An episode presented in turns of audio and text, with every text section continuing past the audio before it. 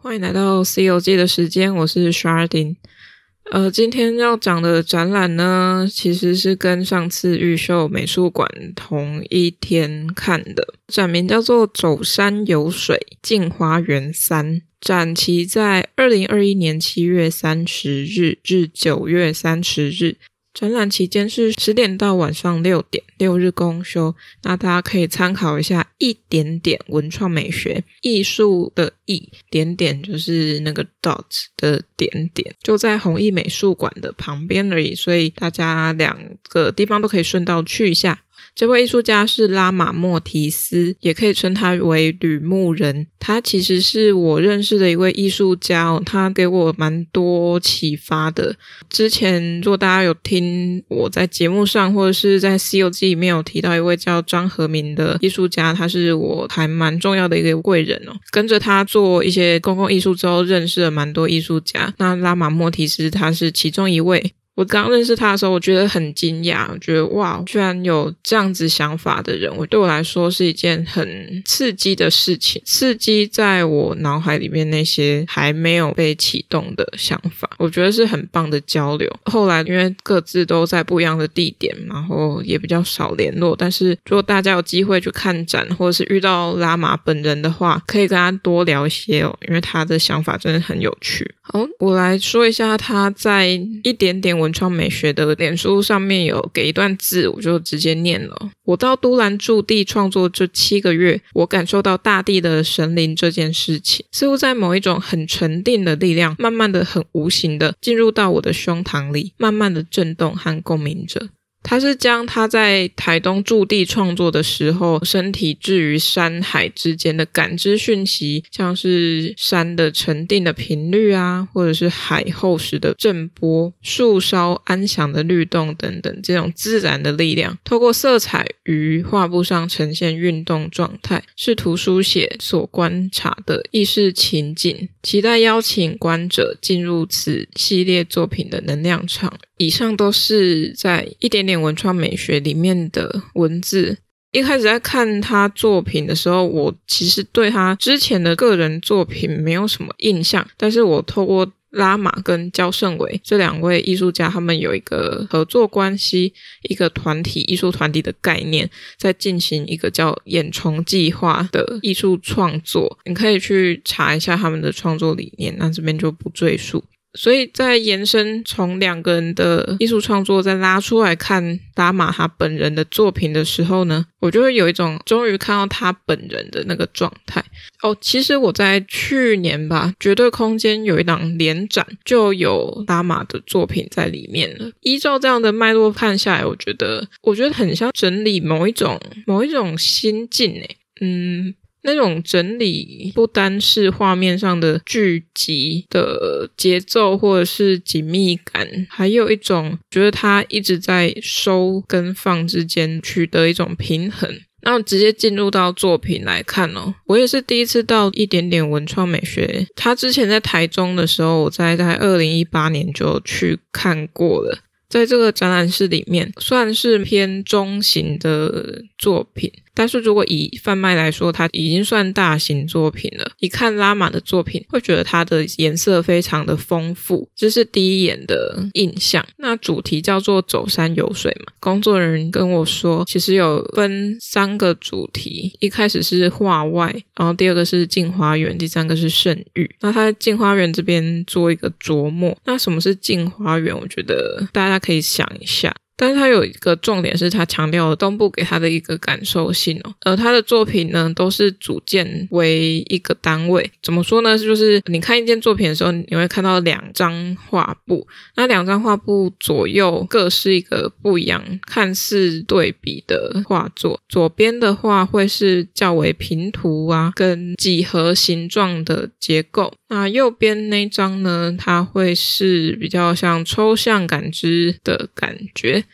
左边那个刚刚说到比较几何的那一件，它其实是用整列的概念在做这件作品。有时候会看到一些人像、人体的一些联想，比如说像扭动的身躯啊，或者是可能一个圆形在比较偏上方的地方，你会想成头部或者是脚盘坐的一种形象。右边那张的话，就会并置一件抽象的能量场，它称为能量场的画作。它两件其实不是对立，但是在视觉上它看起来是对立的。而在颜色的使用上，我觉得不是说都是很干净的，但是它在结合之后，它看起来是不会浊浊的。它运用了很多看起来很对比性的色彩，并置在同一个画面之中，但是它没有那种艳俗感。取得了某种平衡。那我先说一下，那神灵比较平涂式的，比较有人形或是一种具象可参考的联想的图像这一边哦，大家可以想象一下，我正在看一件作品，然后左边这张是我正要讲的，它就是我刚刚说的比较是平涂性的渐层的颜色，因为像笔刷头部有放两个颜色，那我一次沾了这两个颜色之后，再把笔刷拖曳过去的时候，出现渐层，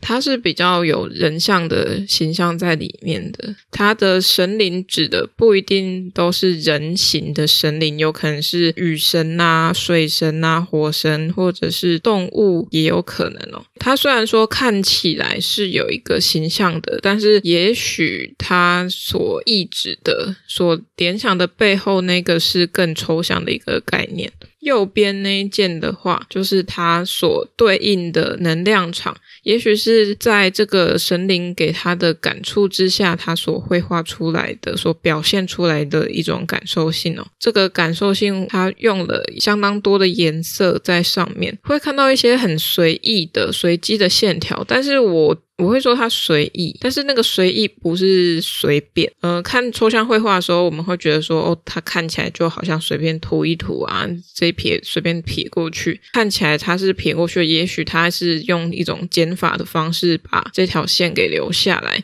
我刚刚说的方式就是，呃，假设这一条线它原本是一个块面面状，但是我用另外一个颜色把它的线做一个描框的动作，再把框以外的地方涂了另外。一个颜色，那我那条线它自然就变成了一条线了，它就不会是原本的那个块面。呃，不管是它那一笔动下去即为那一条线，或是覆盖的方式来让这条线显现，它都不是非常的随便。可以听一下之前在讲抽象绘画的部分，有针对这一点在提啦。那这些线条不是就是好像闭着眼睛都画出来，其实没有，其实一条线可以画很久很长的时间。那这条线也不会是一条弱弱软软的线。对我来说，拉玛的作品里面，它每一条线不管是虚是实。它都有一个力度在，那这个力度可能是虚的，就是可能它在某一个段落上面颜色已经快要没有了，但是那个没有的画面感中，它是有一个体状在的，有点像是把一根树枝很自然茁壮的树枝放置在他的作品里面，只是很多不同的形状跟颜色。而我真的蛮佩服他的用色哦，因为这些颜色我可能第一可能是调不出来。第二，我可能不会那么厉害的把这些看似不太契合的颜色放置在一起，像是明黄色跟紫罗兰的颜色的等等的。在看这两幅对照的作品的时候啊。会发现说，诶，平涂的那件作品好像很平诶，好像没有什么层次。但是大家到现场去看，才会知道说它的层次其实很丰富。就算是看起来像是一笔完成的块面哦，但他也可能是每一次颜色不对啊，或者是方向不是他想要的，他就会打掉，重新再画过一次。觉得这就是艺术家执着的点吧。那这个执着可以让他作品更好，他。自然会显现在作品当中哦，这个执着也可能会变成艺术家的特色之一。觉得他在几何的左边左侧这个神灵的诠释上面，不仅仅是用几何形状，也是会带有一些圆弧的造型。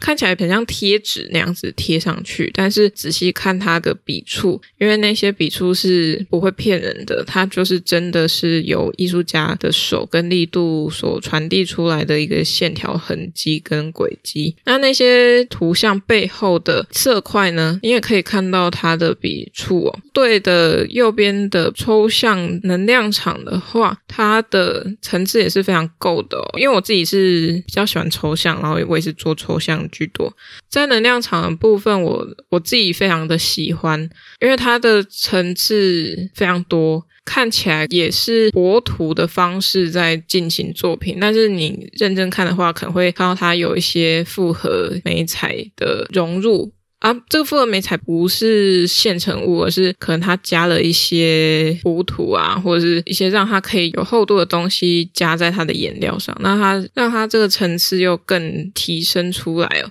然后我觉得在空间塑造上，它能量场的空间也是营造得很好，加上又有这个厚度的颜料，会让健壮的部分更突出。它有点很重要，其实，在去年在绝对空间那档展览就有提到说，他一直想要打破身体的惯性，还有思考的惯性哦。比如说，我要画一个农夫一类进程，可能就会联想到，嗯，农夫的帽子可能是咖啡色，或者是我一般在画农夫或者是在画手的时候，我可能会使用什么肤色的颜料啊？但是我要怎么去打破这个惯性呢？我要在创作。做的当下，一边思考一边去破除这个惯性，我觉得这个超难的，因为我们都会很直觉性的挑选那些颜料，或者是直觉性的把我们所想的那些形状给画下来。当我们要去打破这个惯性的时候，它相对的就会变得困难。但是这个困难只要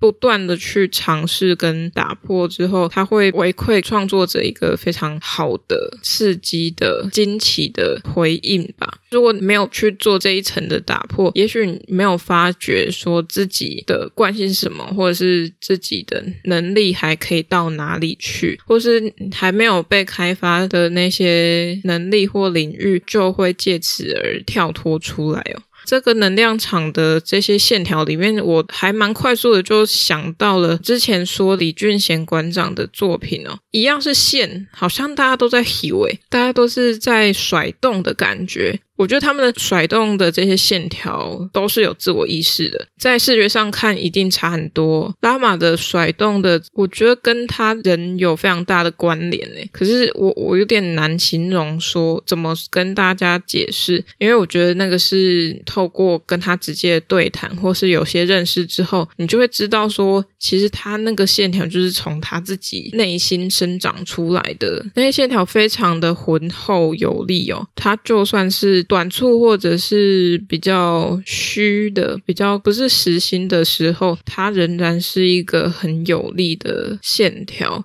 能量场因为跟左边的神灵这个概念的平图作品相对应之下，它绝对会偏于看似很放纵的呃视觉表现。那个放纵是什么？其实就是一种大家可能一。般对于抽象画的理解，可能是不是像泼墨山水啊，或是那些比较机动性的随意的线条啊，或者是那些你想得到的那些抽象感哦，因为像普洛克那样子的，大家可能会往那个方面想。但是我觉得他的抽象画，它是有速度感没有错，但是这个速度感仅只在你一看到画面的瞬间而已。如果你在看它的时候超过两秒以上，我自己会觉得那些线条其实是在律动的。那个律动不是快速，而是缓慢的。他们看起来是快速的，但他们是很像血液这样，一直有一种帮补，在帮这个线条不断的往外扩充。它的扩充当然是有局限性的，就是按照它线条的走向去奔跑。所以我会觉得它不是一种放纵的抽象化，而是有理智性的线条走向。嗯，因为没有看过他之前作品，所以我会觉得在他的颜色上面，我觉得跟之前看《眼虫计划》的作品其实是蛮相似的，都会出现某几个特定的颜色。不过他们用的颜色其实非常的多，所以在他自己的作品里面看到这些颜色，好像也不太意外吧。意外的是如何把这些看起来不对盘的颜色并置在一起的时候看着舒服。有一种想不到吧，可是又很合理。我总结来说，它平面也是有面也有体积的，它同时有尖锐跟圆融的形象在一起哦。应该说对立的形象啊，就是这这件组件，呃，抽象对比啊，呃，理性感性啊，或什么什么的，它其实都在里面。但是可以说他们是独立的作品吗？当然可以啊，你可以单独看一件，单独看神灵的部分，也可以单独看能量场。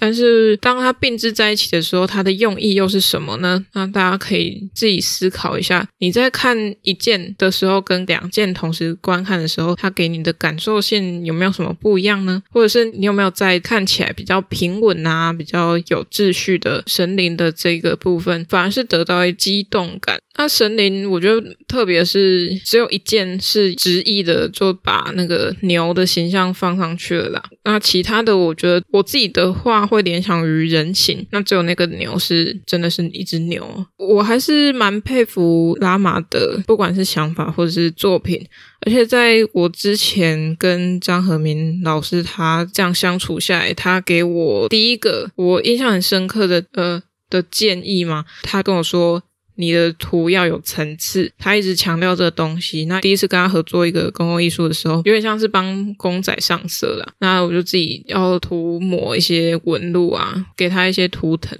他就一直说我东西很没有层次。然后其实我那个是怀恨在心哦。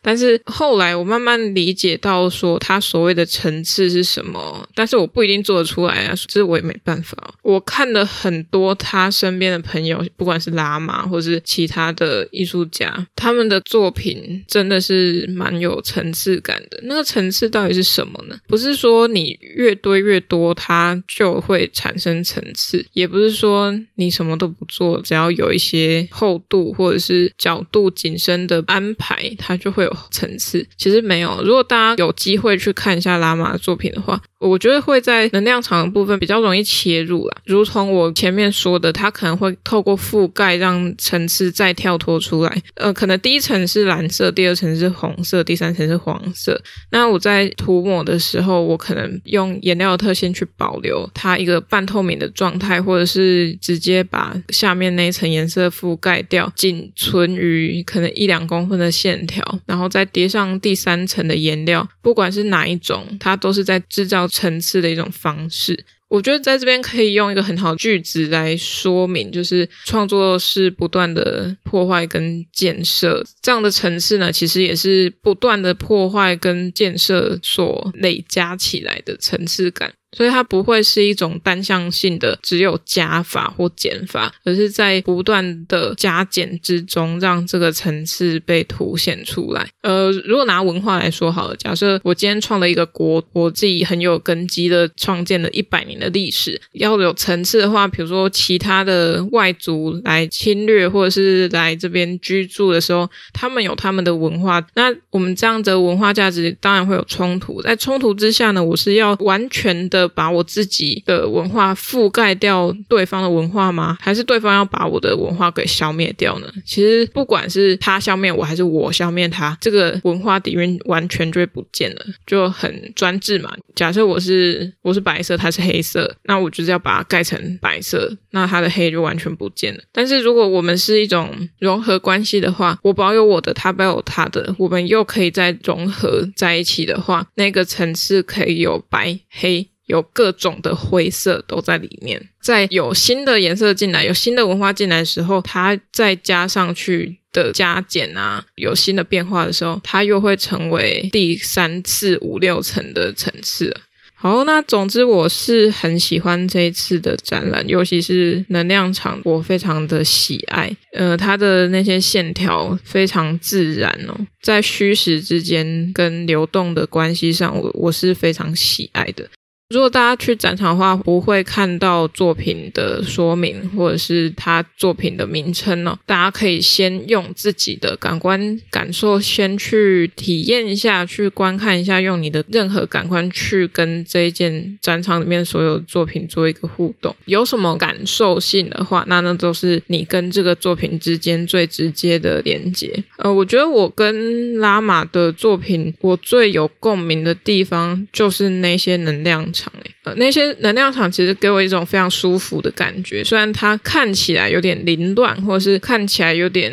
呃没有重点哦，但是那个能量场给我的才是一种很舒服的感受，因为我我一直觉得它很自然，看到它我会想到，可能用颜色来联想吧，会想到很多的树枝或者是树的形象，那个形象对我来说是非常温和、温暖的。我会把图片放到 IG 上面，有几张我应该会选择用我侧拍的 focus 在笔触跟层次上面的局部图片，大家可以参考一下这些图片来跟我所说的那个层次是怎么打造出来的，一起做呼应哦。因为用讲的其实蛮困难的，可能太嫩了啦，所以讲讲起来不太厉害。哦，那今天大概讲到这边了。那如果大家有去一点点的话，可以多看一下其他艺术家的作品哦，不只是展览里面的，他其实有贩售一些艺术家的小件作品。如果有兴趣，大家也可以去那边购买。如果想要直接看拉玛的访谈的话，大家可以直接上一点点文创美学的 FB 上面去搜寻哦，上面就有蛮多资料的。然后也可以直接听看看拉玛他是怎么想他的作品的，我是还没看呐，因为我想先用我自己的观点来跟大家分享一下。